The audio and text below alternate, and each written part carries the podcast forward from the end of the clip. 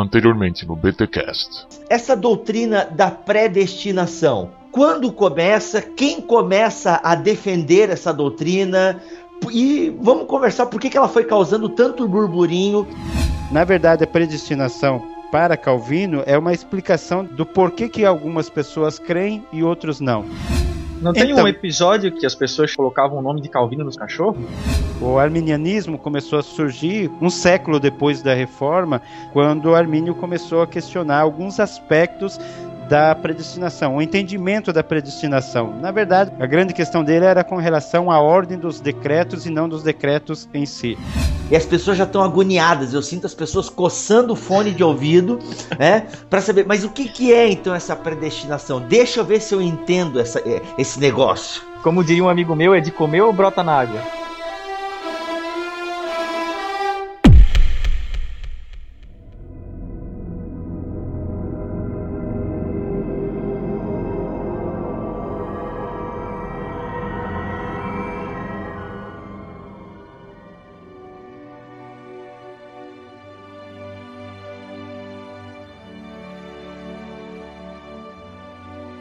Ponto que eu creio que aconteça mesmo dentro do calvinismo é que a graça pode ser resistida. Uhum. Uh, vou explicar. O não eleito, quando é pregado o evangelho, ele não está resistindo à graça, de alguma forma? Sim. Mas Sim. ele está resistindo porque ele não. Ah, sei lá, enfim. Então, então Clóvis, a graça. A graça ela é irresistível. Um dos pontos da controvérsia do arminianismo com o calvinismo é exatamente isso. E aí a gente precisa esclarecer que para o calvinista a graça ela é resistível. Na verdade, todas as pessoas, todos, inclusive os eleitos, resistem à graça. O que, que a graça ela é? Ela é invencível. Quer dizer, a graça ela é resistível até que Deus decide que o homem não vai mais ser capaz de resisti-la. Pega o caso, por exemplo, de Saulo. Saulo resistia à graça de Deus. Eu creio que, pelo menos desde o episódio de Estevão, ele estava sendo incomodado com aquilo que ele presenciou, com aquilo que ele ouviu, ou seja, e ele estava resistindo à graça. Na verdade, ele estava esperneando contra Deus. Ele estava respirando ameaça, mas era mais uma, uma reação né, aos aguilhões de Deus que estavam atormentando, que estavam conduzindo a ele. Até que ele chegou na, lá no caminho, chegando em Damasco, ele teve um encontro com o Senhor. E ali a graça deixou de ser resistível, a graça se tornou invencível. Então, esse é o sentido. Eu prefiro né, dizer que ao invés de usar o termo graça irresistível, porque dá a ideia de que ninguém resiste à graça, e aí arminianos são rápidos em apresentar né, passagem que diz, mas vós sempre resistis à graça de Deus, etc. Tal. Sim, inclusive o eleito sempre resiste à graça de Deus. O que acontece é que quando nós somos chamados de forma eficaz por Deus, aquele momento da nossa vida que Deus diz, chega, não quero mais saber da tua resistência, Deus não nos quebra, não nos arranca da situação que nós estamos à força. O que, que Deus faz? Ele muda a nossa natureza. O Espírito Santo ele nos regenera. Certo. Um ato monergístico, soberano de Deus, ele muda a nossa natureza. E a partir do momento que ele faz aquilo, que ele muda a nossa natureza, aquilo que antes a gente odiava, nós passamos a amar. Até aquilo que antes eu né? detestava, eu passo a desejar. Eu passo a anelar para aquelas coisas que antes para mim era motivo de zombaria, de desprezo, que eu considerava uma coisa totalmente indigna, de repente passa a ser o sonho da minha vida. E a pessoa vem graciosamente uma passagem do Antigo Testamento que eu percebo isso é em Jeremias, quando Jeremias diz assim: Senhor, converte-nos e seremos convertidos. Então Deus ele trata conosco, vamos dizer assim, mudando a nossa natureza. Ele não não nos quebra, não nos arrasta. A ideia que muitas pessoas têm da graça irresistível é de uma pessoa entrando no céu, né, arrastado pelas orelhas, sobre grito de protesto. Não, eu não quero ir para o céu, eu não quero ir para o céu. Todos aqueles que vêm a Cristo, vêm a Cristo Cristo porque decidiram vir, porque querem vir, né, porque desejam vir a Cristo. Ninguém entra no céu amarrado, ninguém entra no céu à força. Mas por que que as pessoas que antes eles não queriam de jeito nenhum, não aceitavam de jeito nenhum, de repente eles passam a amar aquilo que ontem eles estavam odiando. É porque Deus renovou o seu entendimento, Deus regenerou, fez deles uma nova criação, Deus mudou as disposições do coração dessas pessoas e fez isso graciosamente. E aí a pessoa vem para Cristo feliz da vida e num primeiro momento, a primeira conclusão que a pessoa tem assim num primeiro momento é dizer assim: puxa, eu tenho livre-arbítrio mesmo, porque eu vim para Cristo porque eu quis, eu escolhi. Na medida que a pessoa começa a conhecer mais da palavra de Deus e ele começa a viver, até mesmo assim experimentar no seu dia a dia com Deus, a maneira que Deus trata, ele vai mudando e percebendo que é mais Deus do que ele. De maneira que você não vê pessoas orando de maneira arminiana. Num debate a pessoa fala, não, porque eu escolhi coisa. Mas ninguém dobra seus joelhos e fala, Senhor, eu te dou graças pelo meu livre-arbítrio. Obrigado, Senhor. Senhor, eu te dou graças porque o Senhor me salvou. Te dou graças porque o Senhor me tirou daquele lamaçal de pecado. Eu te dou graças porque o Senhor me arrancou. Essa graça é irresistível, né? Vamos falar assim, ela é irresistível, não porque Deus nos arrasta de uma maneira assim que contra a nossa vontade, mas porque ela é tornada assim irresistível, assim como uma mulher bonita, assim que de repente a pessoa nunca tinha reparado na beleza dela e de repente ele se vê apaixonado por ela e não quer outra coisa a não ser correr para os braços dela. Deus mudou a maneira dessa pessoa ver. E as expressões que Deus usa para isso na Bíblia são várias: abrir o coração, caiu escama dos olhos, a fé vem pelo ouvir e ouvir da palavra de Deus, ou seja, as mesmas coisas que Deus diz que as pessoas estão cegas, que as pessoas estão surdas, que o seu coração está fechado ou está endurecido, é, depois é usado assim como Deus abrindo isso, né? Deus abrindo. As pessoas até dizem assim, Deus está à porta do coração, fazendo uma exegese bem exegese mesmo, né? Deus está à porta do coração batendo, mas ele só vai entrar se você abrir, porque a porta do coração coração só tem fechadura para o lado de dentro, blá blá blá blá blá blá blá blá blá. Não, nós encontramos na Bíblia Deus abrindo o coração de Lídia para que ela visse. Quer dizer, a chave do coração está na mão de Deus. Boa. E o coração só vai ficar fechado até aquele ponto que Deus diga assim: pronto, chega agora de resistir. E se o, e se o coração não ab... de espernear. É, e se o coração não abrir, lamento, tu não é um eleito. E aí você pode perguntar aí de quem Deus abre o coração? Deus abre o coração daqueles que são eleitos. É, Legal. A, a, palavra de Deus diz isso. Quer dizer, toda a predestinação ela tem uma realização na história nesse sentido. Né? A partir do momento que Deus elegeu, que Deus escolheu os seus, todas as ações, a decisão de, enviar a Cristo foi baseado a partir da eleição dessas pessoas. Essa chamada eficaz operada pelo Espírito Santo é feita apenas no coração dos eleitos. Imagine o seguinte: você tem o Pai, tem o Filho, tem o Espírito Santo. Então Deus escolheu alguns. Não tem como você fugir do fato de que eleição é a escolha de uma parte tomada de um todo, seja o que for.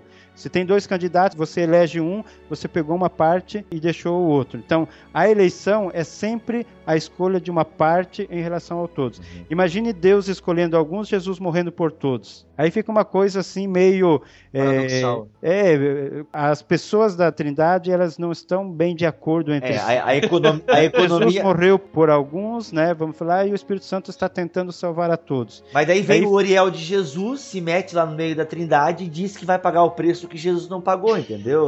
Enfim. Uriel de Jesus, ainda bem que tu nem sabe quem é, mas tudo bem.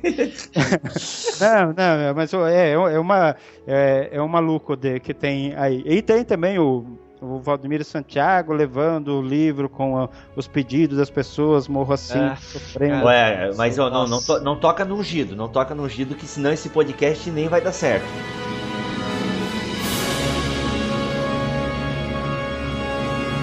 Você é predestinado, mesmo que você não acredite, pode ter certeza.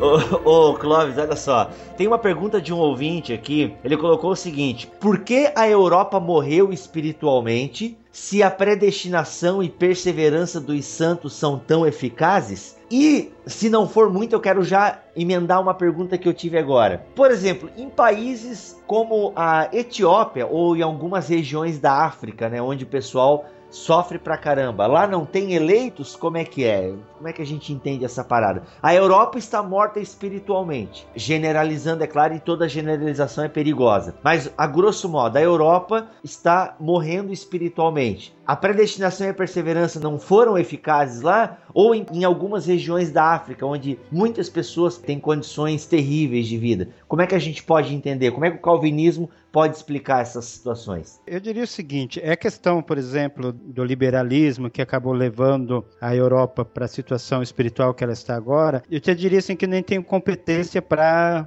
para fazer um diagnóstico, para fazer uma análise, né, e, e apresentar uma razão. Mas com certeza essa razão não está, vamos dizer assim, no calvinismo em si mesmo. Claro que o calvinismo tem as suas culpas históricas. Né? Não dá de negar que a perseguição, muitas das caças às bruxas nos Estados Unidos foi feito por calvinistas, o apartheid foi feito, né, por cristãos calvinistas, e a gente tem as nossas máculas históricas também, né, e nem Calvino escapou, né, tem o seu serveto para lhe assombrar. Então, ah, eu não, agora eu não consigo visualizar uma conexão entre as doutrinas da graça e a situação atual da Europa. Uhum. Uh, o que eu diria, assim, em termos de generalização, acho que é bem interessante que isso já aconteceu aconteceu situações parecidas na história da redenção e na história da igreja. A gente lembra que até mesmo o apóstolo Paulo, ele levantou uma, uma, uma situação vivida com Elias, aonde Elias pede para que Deus o mate, porque ele ficou sozinho, né?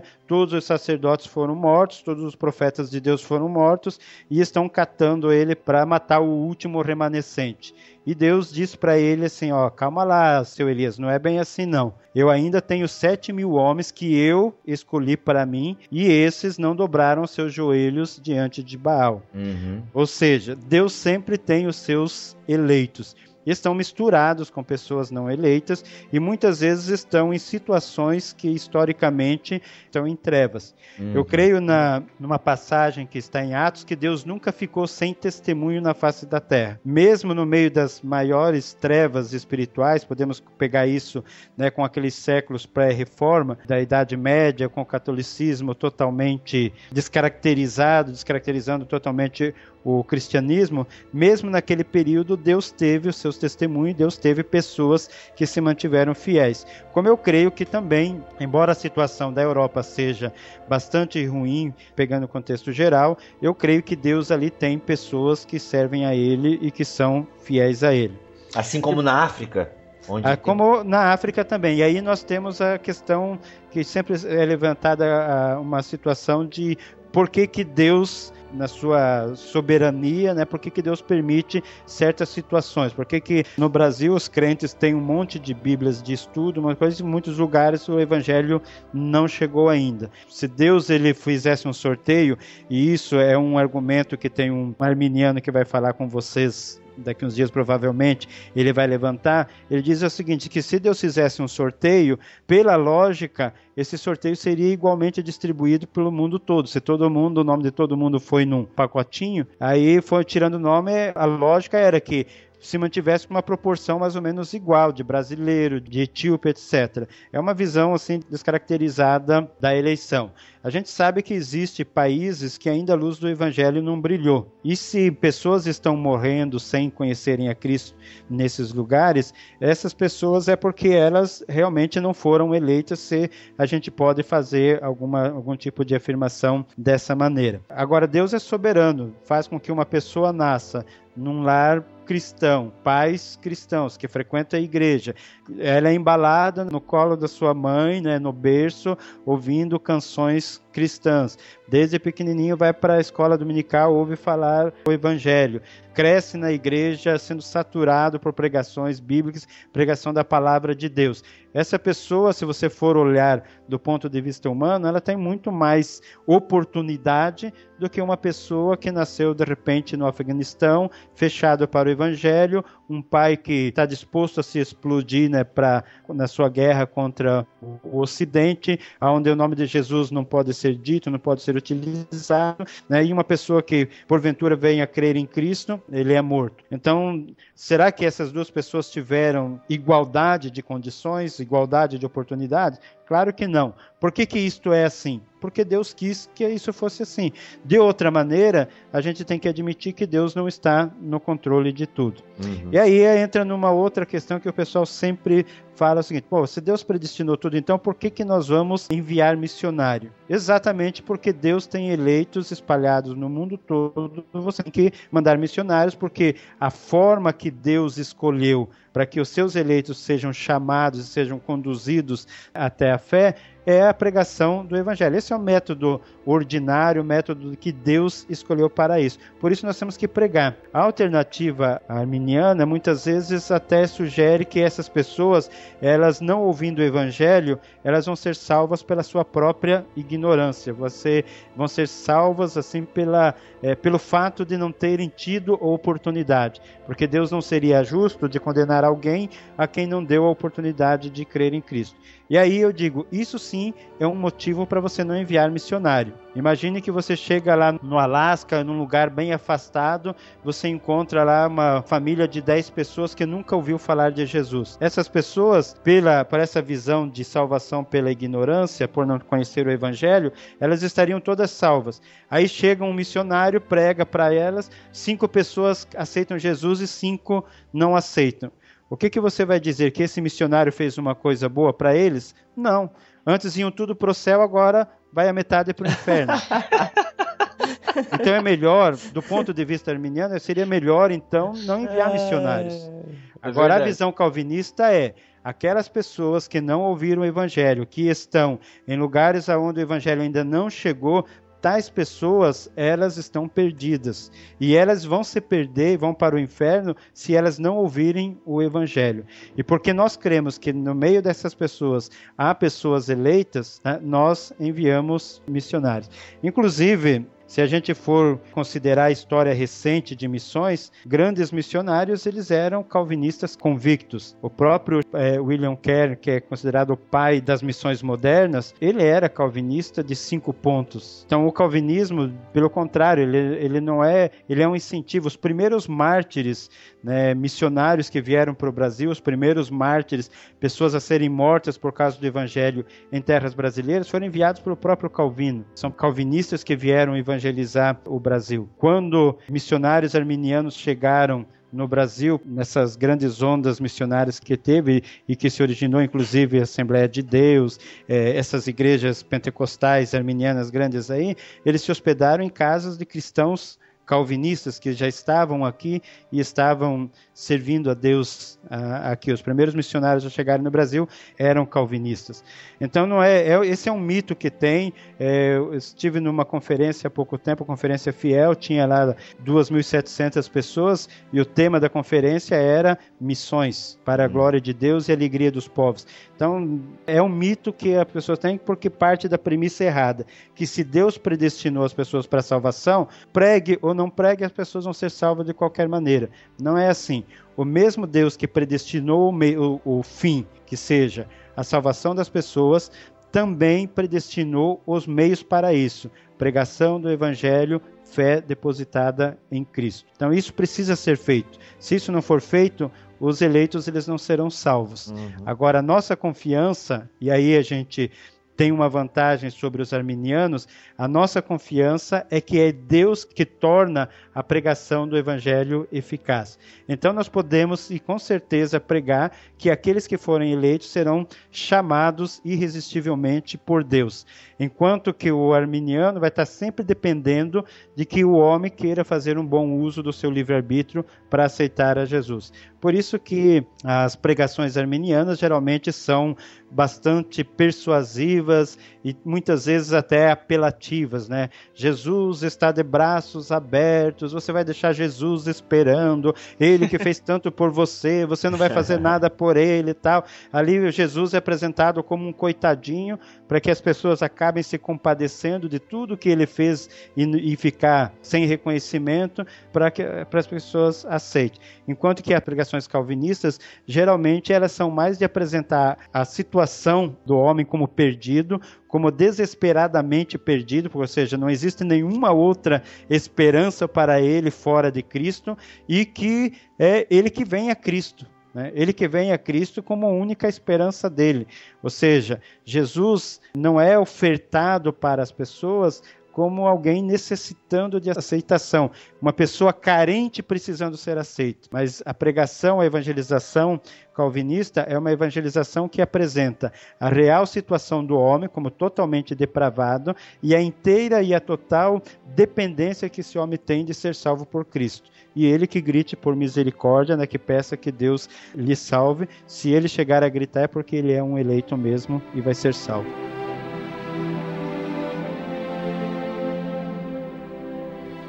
Então isso não cabe na nossa lógica, mas é o que a Bíblia diz. Clóvis, perseverança dos santos. Pode ser mudado isso para a perseverança de Deus? Não seria talvez uma, uma forma mais correta de, de chamar isso? É, eu diria o seguinte: a, a, expressão, a frase que eu prefiro para isso é a segurança eterna dos comprados pelo sangue de Cristo. É. Ficou grande. Porque aí é o seguinte: é, eu explico por que eu prefiro isso ali. Quando você fala perseverança dos santos, você enfatiza o papel do homem nessa questão, de o homem fazer por onde é, chegar até o final e ser salvo, ou seja, acaba colocando a responsabilidade para garantir a salvação sobre o próprio homem. Quando você fala perseverança de Deus, eu já penso que é um termo mais correto, mas aí também dá aquela impressão de que o homem pode viver de qualquer maneira, tal, que isso implica um fatalismo positivo, ou seja, o homem pode pecar à vontade, no final das contas, não importa o quanto tenha pecado, os seus pecados não influirão no seu estado eterno, que também é errado. Eu falo assim de segurança eterna dos comprados pelo sangue por uma, uma questão de achar que é inconcebível né? E é totalmente absurdo que uma pessoa que foi comprada pelo sangue de Jesus, ele venha a perecer no inferno. Uma propriedade de Jesus, alguém que pertence a Jesus, vai se perder lá no, no inferno. Então as duas frases aí, quando elas são colocadas juntas, eu acho que ela, ela expressa melhor. Então, poderíamos falar da perseverança dos santos pela preservação de Deus. Quer dizer o seguinte, que Deus, ele segura, sim, o crente. Né? Os crentes são guardados, a palavra de Deus usa, que eles são guardados pelo poder de Deus. Então, não são guardados pelo poder do homem, não são guardados pela capacidade do homem, mas eles são guardados pelo poder de Deus. Jesus diz que aqueles que é dele, ele está seguro nas suas mãos e das suas mãos ninguém vai arrebatar. Para que não reste dúvida, ele diz que o meu Pai é maior do que todos, ou seja, não existe um poder maior do que Deus e ninguém pode arrebatar aquela vida que está segura nas mãos de Deus. Então, esse é um ponto. A salvação daqueles que foram comprados pelo sangue de Jesus, ela é certa, no sentido de que não existe a menor possibilidade de uma pessoa pela qual Deus enviou seu filho, pela qual Jesus morreu e, pela, e na qual o Espírito Santo aplicou essa salvação, não existe, no mundo das realidades, não existe nenhuma possibilidade de que essa pessoa venha se perder. Ou Esse seja, é um ponto. Porém, qual é o meio que Deus usa para isso? Os meios que Deus usa para isso, a gente pode chamar de meios da graça e colocar aqui tudo aquilo que Deus arranjou e arranja para que o homem se aperfeiçoe, seja pregação da palavra, a participação nos sacramentos ou nas ordenanças, a participação na disciplina eclesiástica, e a gente poderia colocar todas essas coisas junto aí e resumir tudo como santificação.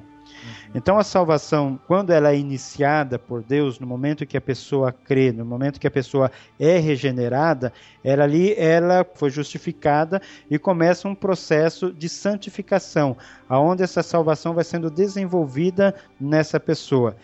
Embora o início da salvação ela seja monergista, ou seja, a regeneração não depende da vontade nem da ação do homem, a santificação ela é sinergista. A santificação é um processo de colaboração do homem Olha com aí. Deus. A única coisa que é assegurada para o homem é que essa colaboração ela é tornada certa por Deus, ou seja, o homem tem o dever e vai sempre procurar, se ele realmente nasceu de novo e se ama Cristo, vai procurar viver uma vida de obediência, de santificação, de afastamento do pecado, porém, ele vai falhar na parte dele, ele vai escorregar, ele vai cair. O detalhe é que ele está fazendo esse processo de mãos dadas com Deus. Ele pode tropeçar, ele pode cair, ele pode até machucar os joelhos, tá? mas Deus não vai soltar das mãos dele. E no final da história, ele pode ter tropeçado, ele pode ter é, esfolado os joelhos, ele pode ter é, andado perigosamente na beira do abismo, ele pode ter, enfim, passado por aquelas situações bastante críticas, bastante perigosas e, em alguns casos, bastante danosas para ele. Mas ele vai chegar no final de mãos dadas com Deus. Então, essa é a perseverança de Deus com os santos, né? a paciência de Deus com os seus santos e a perseverança do homem também. Nós temos obrigações, nós temos deveres, nós temos disciplinas é, da vida cristã que nós temos que cultivar a oração, a leitura da palavra, o jejum, aquela consagração, aqueles momentos devocionais com Deus, o culto público, né, o apartar-se do pecado, fugir da aparência do mal, todas aquelas recomendações, aqueles alertas que estão na Bíblia fazem sentido, têm razão de ser, porque nesse processo em que nós estamos saindo do momento da salvação, que encontramos a Cristo, até o encontro final com Cristo, na volta dele, esse processo, essa caminhada é feito uma cooperação do homem com Deus. E a parte falha nessa parceria, a gente sabe né, que é a nossa parte. Qual é a garantia final de Deus? A garantia final é que a entrada nossa lá na glória não se dá na participação do homem nesse processo, mas na garantia de Deus. Paulo disse que aquele que começou em vós a boa obra, ele vai levar essa boa obra a um bom termo até o dia de Cristo Jesus. Se a gente pegar Romanos. Eu sei, eu tomo uma água, meu irmão. Se você pegar Romanos 8, 29 e 30, você vai ver que é uma cadeia, aonde as mesmas pessoas que são conhecidas lá no início são as pessoas que são introduzidas na glória lá no final. Né? É o mesmo. O apóstolo faz questão de estar tá frisando, né? Os que Dantes conheceu também predestinou, ou seja, todos os que foram conhecidos, e nenhum mais e nenhum menos, são predestinados. E aos que predestinou, também chamou. Ou seja, aqueles que foram predestinados, e nenhum outro grupo, nem sem faltar nenhum, sem acrescentar nenhum, o grupo dos predestinados são o mesmo grupo dos chamados. Aqueles que são chamados, diz assim, e os que chamou também justificou, ou seja, aqueles que foram chamados, e todos eles, sem faltar nenhum deles, foram chamados eficazmente, nós estamos falando aí, não é aquela chamada geral do Evangelho, mas a chamada para a salvação, todos que foram chamados também foram justificados. E todos aqueles que foram justificados,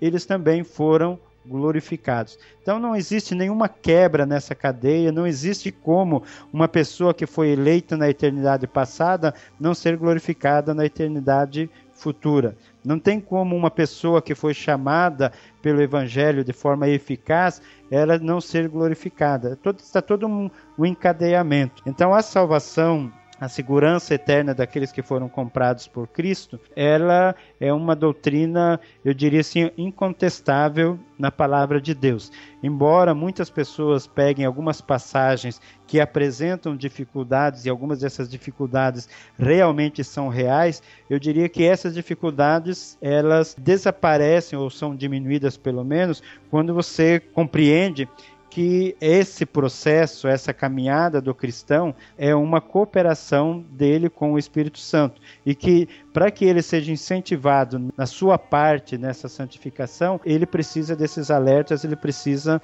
dessas advertências que são reais, que são devem ser aceitas e devem ser levadas em consideração. Mas a garantia nossa é dada pela parte que Deus faz nesse processo todo. Então meio Pelo que, que já... você diz que a salvação é do Senhor. Ah, tá. Então meio que tu já respondeu a questão da predestinação e responsabilidade humana, ou não? É, o que o pessoal diz é o seguinte, que se uma pessoa ela é incapaz de aceitar, e essa doutrina da depravação total, que se o homem não tem capacidade de crer, ele não teria nenhuma responsabilidade pela sua descrença. Quem pensa assim faz a responsabilidade do homem depender da liberdade do homem ou da capacidade do homem. Né? Ele até diz assim que nenhum tribunal terreno condena uma pessoa se essa pessoa não poderia né, evitar fazer aquilo que ela fez. Ou seja, se ela estava fora do controle da, das suas faculdades mentais, se ela não estava consciente ou ela não podia evitar ou não podia fazer aquilo que era demandado, ela não é culpada por isso. Qual que é o problema disso? Que é um pensamento meramente humano. A Bíblia não coloca a responsabilidade do homem como dependendo da sua liberdade. Ah, se o homem não tem livre-arbítrio, então o homem não é responsável diante de Deus. Esse é um pensamento, como eu disse, humanista. Biblicamente, a responsabilidade do homem está assentada na autoridade de Deus. Deus ele é o soberano criador de todas as coisas, é o soberano criador do homem e ele pode, quando ele quiser, chamar o homem a prestar contas daquilo que ele fez ou aquilo que ele deixou de fazer. Então a responsabilidade do homem depende da autoridade de Deus e não da sua capacidade. Aí a pessoa pode falar assim: ah, mas um tribunal, então Deus é menos justo do que os homens? Não, a gente tem que pegar a analogia sempre da maneira certa. A referência nossa é sempre Deus. Deus, ele é justo em tudo que ele faz. Se Deus faz alguma coisa, então aquela coisa é justa por definição. E a gente tem que aceitar isso. E, de fato, Deus não tira a responsabilidade do homem pelo fato dele não ser capaz todos nós estamos sob a, a, o dever de acreditar na palavra de Deus, porque é Deus quem diz, Deus é sempre verdadeiro, então eu tenho que aceitar sempre a palavra de Deus como verdade. Ah, eu não tenho fé para isso, eu não consigo crer nisso. Isso não tira a tua culpa diante de Deus, porque Deus continua verdadeiro e continua mandando você crer no Evangelho. Como é que isso encaixa? A gente tenta combinar a soberania de Deus com o livre-arbítrio. E a resposta é impossível.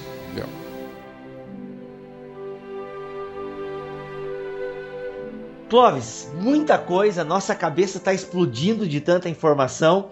E a gente meio que vai caminhar para o final agora. A gente já dividiu esse podcast em duas partes. Mark, o que, que a gente poderia perguntar aí para amarrar agora algumas pontas e tal? Uh, a gente pode colocar aqui a questão do arminianismo visto do ponto de vista de um calvinista. Uh, mais especificamente, até que ponto, Clóvis? Até chega a ser uma pergunta até pessoal. Mas até que ponto você crê que o arminianismo possa ser aceitável, se é que ele pode ser? Bom, com relação aos armin ao arminianismo e ao arminiano, é, a primeira coisa que eu gostaria assim, de pontuar muito bem é que os arminianos são vistos por mim né, e pela grande maioria, eu acho que eu posso até falar pelos calvinistas de maneira geral, como irmãos em Cristo, queridos, salvos, remidos pelo sangue de Jesus. Eu diria que eles são assim eleitos inconscientes. Eles são eleitos, né, e às vezes não gostam muito de serem chamados de tais.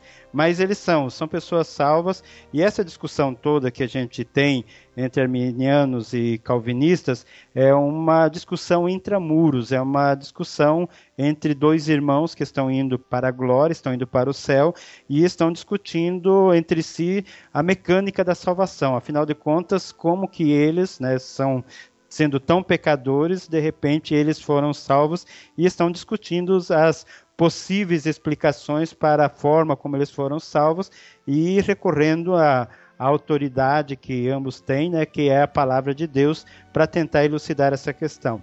Então, uhum. antes de ser uma briga, antes de ser uma disputa, antes de ser uma questão de ataques e defesas, é uma conversa, uma discussão. É verdade que Muitas vezes essa discussão ela produz mais calor do que luz, né? Muitas vezes, né, os termos são usados, eles são assim termos é, de um lado ou de outro pesados e é bem verdade também que ambos os lados muitas vezes fazem más representações do outro lado, o que é muito ruim, né, muito desagradável, né, além de ser contraproducente, porque no final das contas você pode ter apenas estraçalhado um boneco que não era o que o outro realmente acredita que o outro crê. Claro. Então, primeiramente, eu tenho comunhão e respeito muito muitas pessoas que são são arminianas, de convicções bastante fortes nessa posição. Historicamente, né, você encontra muitas pessoas assim de importância grande na história da igreja. Eu, o meu herói da fé por incrível que possa parecer, não é João Calvino, mas é John Wesley, né, que é arminiano, né? Olha Na verdade, só, revelações, hein? Ele até deu uma, eu diria assim, deu uma aperfeiçoada no, no arminianismo, e é a pessoa, assim, eu coloquei o nome dele no meu filho, para ter uma ideia, não coloquei o nome de Calvino. Então eu não tenho nenhum problema com relação assim um arminiano esposar a sua posição. Creio que isso não vai comprometer de forma alguma a salvação deles. Creio sim que traz consequências para a caminhada, para a vida dele, principalmente diante de algumas situações, de algumas adversidades que um arminiano passa. Eu creio que ele, a forma como ele reage né, a essas situações é determinada muitas vezes pela visão que ele tem de Deus e da ação de Deus na história e na vida dele. Então eu não vejo problemas com relação a isso. Mantenho as minhas diferenças com o arminianismo. Acredito que o calvinismo é uma reflexão mais exata do que é colocado no Evangelho do que o, o arminianismo, mas eles não estão fora, vamos dizer assim, dos arraiais da ortodoxia. Né? O arminianismo, enquanto inconsistente, diga-se, ele permanece dentro daquilo que não se chama de heresia, que é o consenso, pode ser chamado de consenso da igreja. Por que, que eu digo que enquanto ele se mantém inconsistente? Porque quando o arminianismo é elevado às suas últimas consequências, ele pode né, descambar em coisas como o teísmo aberto, hum. pode né, voltar para o pelagianismo. Então, porque as pessoas acabam levando né, as coisas assim ao ponto que ele vai ter que ou redefinir a onisciência, a soberania de Deus, ou redefinir a, o que a Bíblia diz a respeito da natureza humana. Então, Ou são seja... dois extremos que o arminianismo pode levar.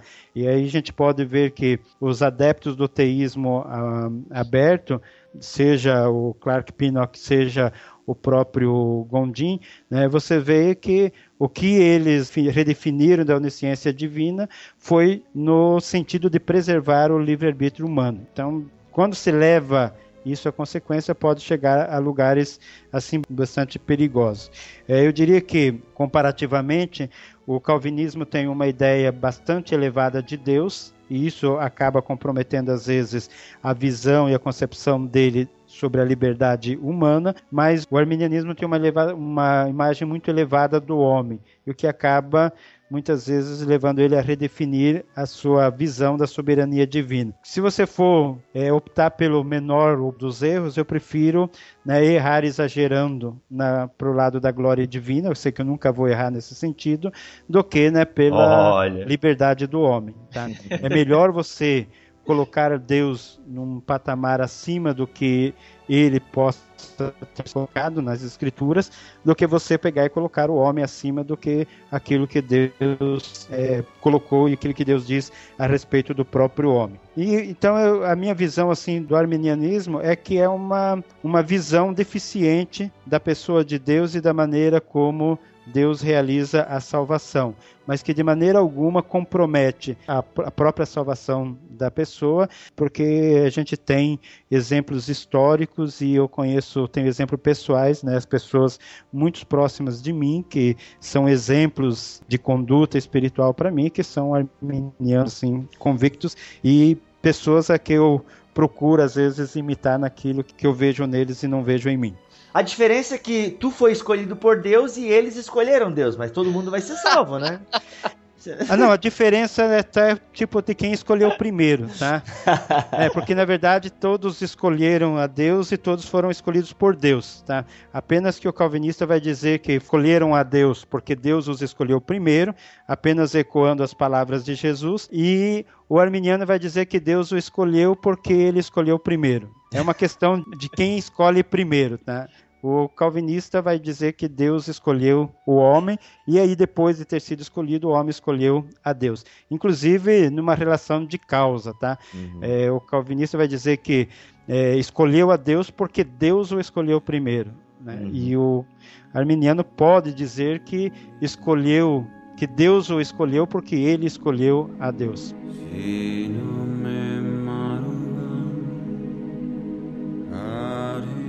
Ainda bem que sua salvação não depende de você acreditar nessa doutrina, mas pelo menos não diga que ela não é bíblica. Quero lembrar os ouvintes que, né, que, é, mas eu não estou concordando com o que o Clóvis está falando, e meu Deus. Primeiro, pessoal, teremos um arminiano aqui no BT Cash, ok? Então vai vir uma pessoa que vai um cara defender. bom. É, tomara que venha esse cara bom e tal. então, É, assim, o cara é bom. Então, assim, vai vir alguém defender o arminianismo aqui. E outra, como a gente sempre diz, os comentários aqui deste post estão aí. Comece a mandar pergunta, né? O Clóvis vai acompanhar o post aqui desse podcast e tal, vai responder. É claro que eu imagino que muita coisa ele só vai redirecionar para o blog dele, né, Clóvis? Porque você já está há quantos anos escrevendo no Cinco Solas? Eu nem sei, mas acho que são 3, 4 anos. Então, muita per- muitas perguntas que podem surgir e tal, eu imagino que já tenha no seu blog. Então, pessoal, vocês vão ter dúvidas, é óbvio, espero que vocês tenham. Perguntem aí nos comentários, mas fiquem também antenados que teremos um arminiano aqui no BT Cash, porque nós não queremos ser imparciais, né? Demos espaço para um calvinista, daremos também o mesmo espaço para um arminiano. Clóvis, é o seguinte, eu penso que agora para a gente fechar o podcast, é, essa segunda parte e o tema como um todo, tu poderias, em rápidas palavras, não sei se tu vai conseguir, tu poderias sintetizar aí os cinco pontos da teologia calvinista. Ok, vamos procurar ser bem simples, evitando até os termos teológicos aqui, né, que às vezes pode causar alguma uma dificuldade assim de compreensão mais imediata. E eu vou pegar aproveitar, se vocês me permitem, passando assim meio da minha experiência, como que eu cheguei assim ao calvinismo, né? Eu nasci espiritualmente numa igreja arminiana, sirvo até hoje nessa mesma igreja arminiana e até aonde me diz respeito, não pretendo deixar essa igreja arminiana de maneira nenhuma, é onde Deus tem me tratado, Deus tem me edificado e aonde né, o, o Senhor tem me usado também para a sua glória, dentro das minhas grandes limitações e falhas maiores ainda. Então, é, começando assim pela minha experiência, que eu creio que é a experiência de muitas pessoas. E aí a gente começa no primeiro ponto. Quando eu vim a Cristo, eu jamais pensei, não estava numa tarde pensando e pesando, ponderando né, as vantagens de aceitar a Cristo ou não aceitar. Pelo contrário, já estava definido que eu não aceitaria, que eu não creria. Na verdade, eu havia estava decepcionado, saído do catolicismo. Eu era um, um ateu querendo me achar e o que eu menos precisava, na verdade, era aceitar o evangelho na minha na minha concepção. Essa é a condição de todas as pessoas. A questão começa assim, qual que é a nossa situação? Como que o homem vem para esse mundo? Nós estamos saudáveis espiritualmente, nós estamos doentes espiritualmente ou nós estamos mortos espiritualmente. E a Bíblia ela é bem clara para dizer para nós que nós estamos mortos, todas as pessoas naturais, todas as pessoas que não conheceram a Cristo estão mortos em seus pecados e em seus delitos. Como tais, eles não querem a salvação, como tais, eles não podem aceitar a salvação, eles não procuram a salvação, não podem fazer nenhum bem que seja aceitável a Deus. Então, essa é a condição do homem. Mesmo que ele faça coisas boas, ele vai fazer essas coisas boas pela motivação errada. E essa motivação errada é o próprio orgulho, satisfação pessoal, alguma coisa que ele vai procurar ter um reconhecimento de fora, de outras pessoas, ou mesmo de sua consciência, mas ele não vai fazer isso por amor ou por uma motivação correta a Deus. Então, do ponto de vista, se você parte do princípio de que todos os homens eles estão totalmente mortos, incapazes de ouvir, incapazes de aceitar o evangelho, você precisa que alguém faça alguma coisa por eles antes que eles possam fazer qualquer coisa por si mesmo. Então eles estão totalmente passivos, totalmente inertes, totalmente incapacitados de fazer qualquer coisa na sua condição de pecadores. E essa condição que Deus vai fazer por eles, né, e alguém tem que fazer por eles e tirando né, eles próprios resta Deus, Deus vai escolher essas pessoas, dentre eles vai escolher algumas pessoas para dar vida para eles. Estão na condição de mortos, Deus vai dar vida para alguns deles. Essa é a eleição incondicional, a eleição soberana. Deus poderia escolher a todos e vivificar a todos. Ninguém poderia questionar porque ele é soberano nas suas decisões. Deus poderia deixar a todos lá como o cemitério de ossos secos de Ezequiel, deixar todos mortos naquela condição eterna. Ninguém poderia questionar a Deus, porque Deus não estava obrigado e não é obrigado a salvar ninguém. E Deus poderia salvar alguns deles e deixar os outros na situação, e ninguém poderia questionar também essa é a questão da soberania na escolha divina. Aí nós temos que Deus não escolheu aquelas pessoas que estavam numa lápide melhor ou numa lápide pior, não escolheu as pessoas pelo tipo de morte, se morreu repentinamente ou depois de uma grande doença, não importava a condição daquelas pessoas, estavam todos mortos, Deus escolheu por critérios que ele reservou para si, não revelou a nós, ele escolheu alguns e não escolheu a outros. Não há nenhuma injustiça nele ao fazer isso. As pessoas muitas vezes até dizem assim, mas é injusto porque que ele escolheu um e não escolheu outros. É a mesma coisa que você vai dar moedas para um mendigo. Você não precisa, não é obrigado a dar. E uma vez que você dá uma moeda para um, isso não torna obrigatório que você tenha que dar uma moeda para todos os mendigos do mundo. É uma questão de mera liberalidade. Deus escolheu então algumas dessas pessoas. Porém, havia um problema que era a justiça de Deus com relação a essas pessoas. Elas estavam mortas, mas elas haviam ofendido a Deus.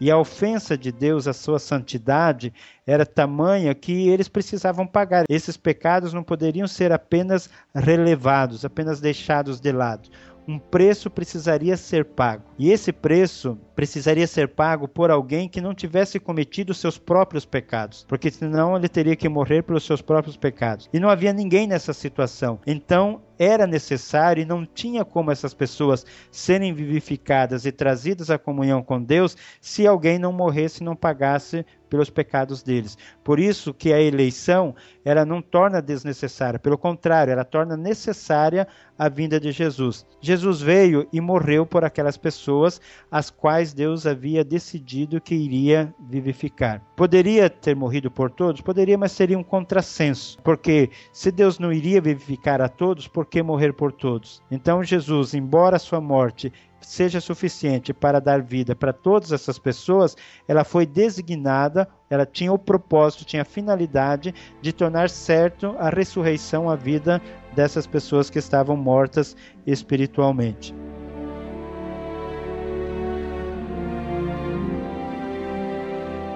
Você é predestinado, mesmo que você não acredite, pode ter certeza. E aí nós chegamos ao momento em que essas pessoas precisariam ser vivificadas, porque embora Deus houvesse decidido ressuscitá-las, embora Deus tivesse enviado seu filho para que pagasse o preço da vida delas, ainda elas continuavam mortas. Precisava ser aplicada essa vida neles, a vida de seu filho precisava ser injetada nessas pessoas. Isso se daria pelo Espírito Santo. Então, na medida que ele enviou outros mortos para pregar, né, outras pessoas que haviam sido vivificadas para pregar para essas pessoas, elas continuavam mortas. Como mortas, a pessoa poderia pregar bonito, poderia cantar bem, poderia usar uma linguagem bastante convincente, mas o morto não estava nem aí, porque ninguém ressuscita morto tocando flauta né, ou falando bonito. Então aquelas pessoas continuariam, continuavam mortas. Aí o Espírito Santo entra nessas pessoas e vivifica essas pessoas, traz essas pessoas à, vida, ressuscita essas pessoas. Então essas pessoas elas são vivificadas. No momento que elas são vivificadas e elas têm uma nova natureza, uma, no, uma natureza que agora não mais pende para o pecado, mas se inclina para as coisas espirituais, para as coisas de Deus, alegremente essas pessoas recebem a salvação. Agora não tem como uma pessoa ser vivificada, ser renovada no seu entendimento e não aceitar o evangelho. Ela vai receber, ela vai aceitar essa mensagem e ela vai viver essa mensagem. E vai viver essa mensagem, essa, isso que ela recebeu, com a ajuda, com a graça de Deus. E vai viver, mesmo tendo algumas situações, tendo alguns momentos de quedas, de afastamento temporário, mas essa pessoa sempre vai ser trazida de volta, ela nunca vai cair total e finalmente, porque a salvação final delas não depende, em última análise, de uma decisão pessoal ou de um esforço pessoal, mas depende de Deus, conforme diz o próprio livro de Romanos. Não depende de quem corre, ou seja, não depende de quem se esforça, e nem depende de quem quer, ou seja, não depende da vontade humana, mas de Deus usar de misericórdia com ele. E Deus já decidiu usar de misericórdia com ele lá na eternidade passada. Então essa pessoa vai, em meio a, a tantas adversidades, a tanta dificuldade, essa pessoa vai sendo cuidada, vai sendo guardada, vai sendo preservada por Deus até ser introduzida lá na glória. Como que eu me deparei com essas verdades tendo nascido arminiano. Quer dizer, na verdade, a gente é pelagiano, depois se converte, geralmente é arminiano, e aí a gente se torna calvinista. Como que foi esse meu encontro com as doutrinas da graça? Graças a Deus, eu nasci numa igreja que ninguém disse para mim que a salvação se perdia. Ninguém me, se esqueceram de me ensinar isso, se é que pretendiam me ensinar isso. E pela palavra de Deus eu descobri então a segurança eterna. Então eu tinha uma experiência pessoal que me dizia que eu era incapaz de crer. A minha experiência de salvação foi uma, uma experiência assim dramática no sentido de que né, o meu pastor arminiano fazia apelos, pregava a palavra e depois fazia apelos bastante convincentes e eu estava lá no último banco torcendo para que terminasse o culto rápido, porque eu queria depois ter uma conversa com as meninas e coisa e tal. E numa dessas, né, eu estou sentado lá no banco com esse pensamento e no instante seguinte eu estou me debulhando em lágrimas lá na frente, lá e recebendo oração. Bem arminiana mesmo a minha, a minha conversão, mas dentro de mim eu sabia que eu era incapaz de ir lá na frente, na frente de todo mundo, reconhecer os meus pecados e aceitar a Jesus. Sabia que eu sempre tive essa convicção de que eu fui levado pelo Senhor até aquele momento de conversão. Então eu tinha dois pontos do calvinismo já estabelecido. Aí então eu comecei a estudar uma revista de escola dominical e Nessa parte, uma pessoa apresentou uma explicação arminiana para a doutrina da eleição, e a primeira vez que então me deparei com a questão de que se Deus havia elegido ou não pessoas para a eternidade. Fui para a Bíblia pesquisar isso, fui ler a respeito disso na palavra de Deus, partindo daquela premissa que eu havia encontrado naquela revista de escola dominical. E o que eu encontrei me mostrou exatamente o contrário. Me mostrava uma eleição que era soberana, uma eleição que dependia unicamente da vontade de Deus e uma eleição que era graciosa, que não era nada em mim mesmo que levou Deus a me escolher. Então eu já tinha praticamente todos os pontos, a maior dificuldade foi com a expiação limitada. Aí é, eu achava que poderia ser calvinista de quatro pontos, aceitando tudo, mas rejeitando apenas a expiação limitada. Infelizmente, né, para ser coerente comigo mesmo e ser coerente com aquilo que eu encontrava na Bíblia, não pude manter essa situação e chegou um ponto em que eu disse para Deus: Senhor, eu vou admitir que o Senhor morreu com a intenção de salvar apenas o eleito, mas eu não preciso amar essa doutrina e eu não preciso tornar público isso. Eu vou admitir isso para mim mesmo, mas não vou defender essa doutrina. Mas isso me perseguiu por muito tempo, até que eu cheguei à conclusão de que se Jesus morreu por todos, todos vão ser infalivelmente salvos, ou então o que Jesus fez na cruz não foi exatamente aquilo que a Bíblia estava dizendo que ele fez que realmente ele redimiu, que ele realmente comprou, que ele realmente salvou, que ele realmente resgatou, que ele realmente libertou. Ou Jesus fez parte disso, ou apenas tornou isso possível, e a Bíblia em nenhum momento diz que Jesus veio para tornar possível a salvação dos perdidos.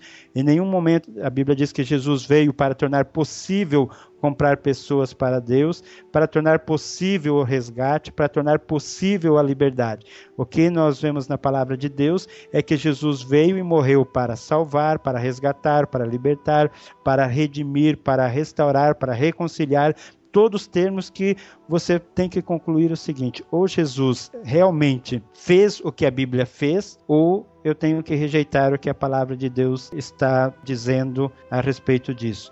E longe de mim diminuir aquilo que a palavra de Deus diz.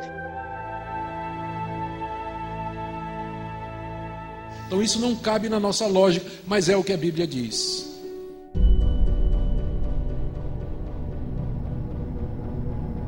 E aí eu passei não apenas a aceitar a expiação limitada ou a redenção particular, como passei a amar porque é a palavra de Deus e está na palavra de Deus. E é claro que eu encontro dificuldades no sistema que eu adoto, porque ele não é o evangelho. Há calvinistas que dizem que calvinismo é igual a evangelho, não é.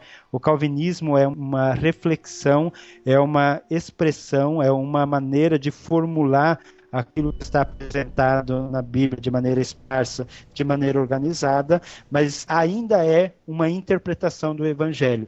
E, como tal, é uma interpretação falível, sujeita à correção, sujeita à revisão, e na medida que Deus nos dá graça para isso, né, nós temos que ir, ir avançando.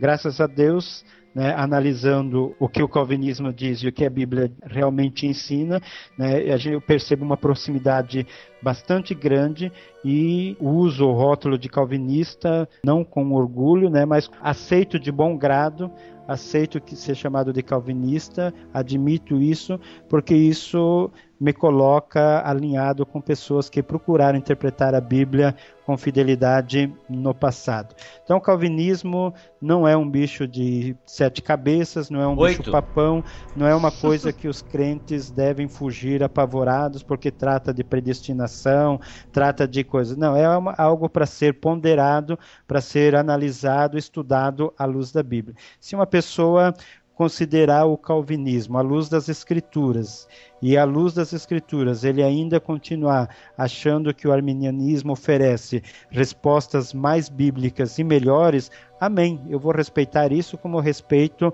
as convicções de todas aquelas pessoas que têm uma interpretação aproximada da Bíblia. E o arminianismo é uma interpretação bastante aproximada do que ensina o Evangelho, mas não o suficiente, não tão aproximado como é o calvinismo. Por hum. isso que mantenho as minhas convicções, amando e respeitando aqueles que pensam diferente de mim nessas questões. Olha, se bobear, dependendo como for lá a nossa gravação com o arminianismo e tal, a gente vai gravar um terceiro podcast pra botar vocês dois no mesmo podcast. vai ser legal, né? Aí eu e o Mac a gente até sai. ah, além, além disso aí, tem que, vai ter que separar um final de semana pra fazer isso. Vai, um final de semana, é verdade. Pessoal, vocês perceberam que não é tão simples assim. É necessário ouvir com muita atenção.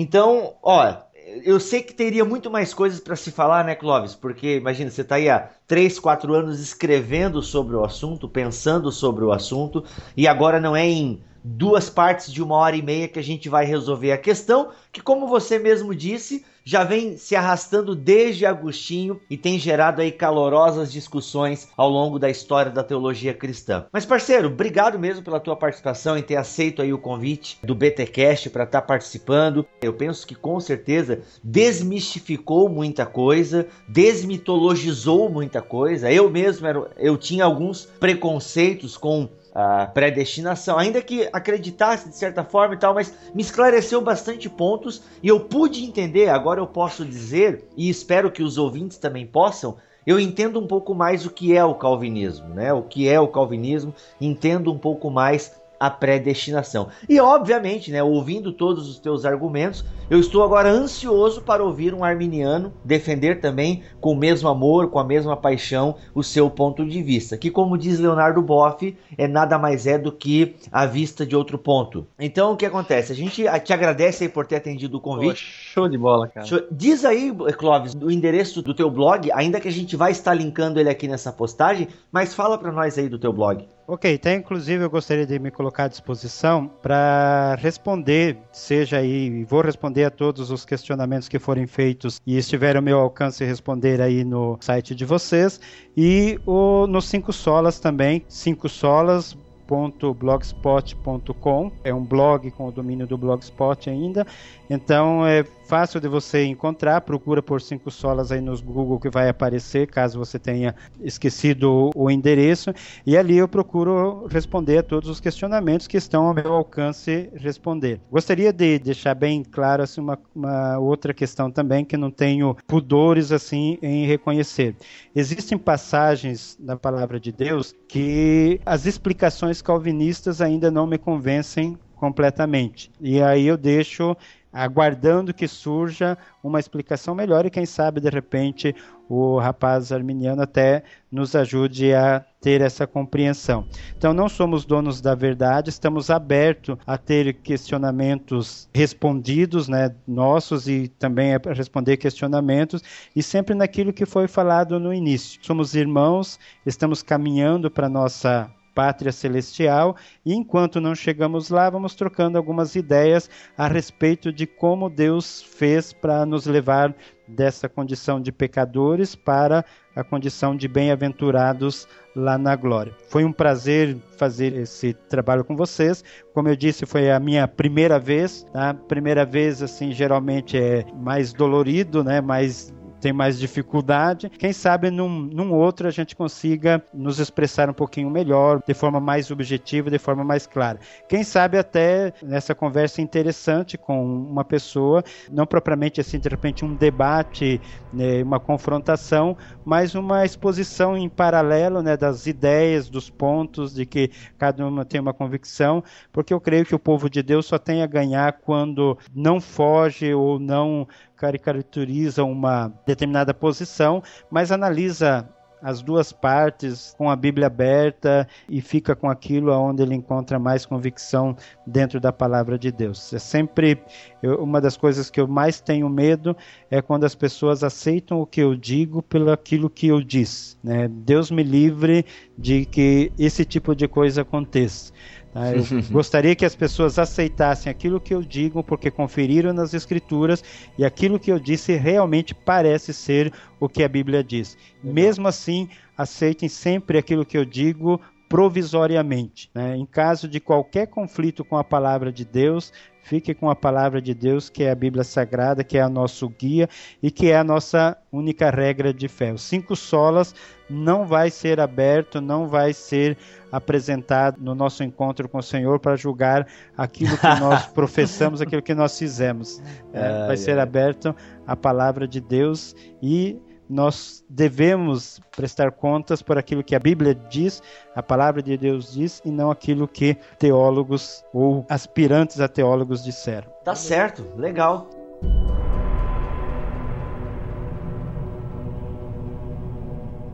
Como é que isso encaixa? A gente tenta combinar a soberania de Deus com o livre-arbítrio. E a resposta é impossível.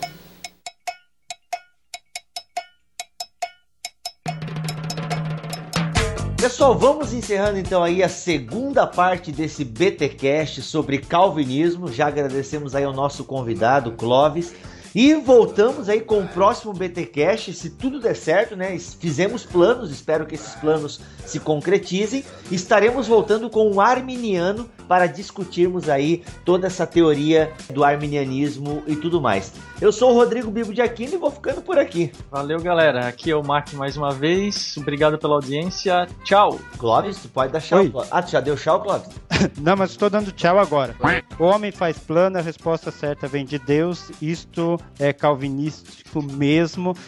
Então vamos esperar que Deus responda favoravelmente aos planos que vocês fizeram para que as pessoas possam ouvir mais a respeito dessas importante questão, importante assunto que são as doutrinas da graça, vendo outro lado, ponderando biblicamente e crescendo junto na graça e no conhecimento de nosso Senhor Jesus Cristo. Que Deus abençoe a todos. Foi um imenso prazer estar participando com vocês disso e agora sim, tchau.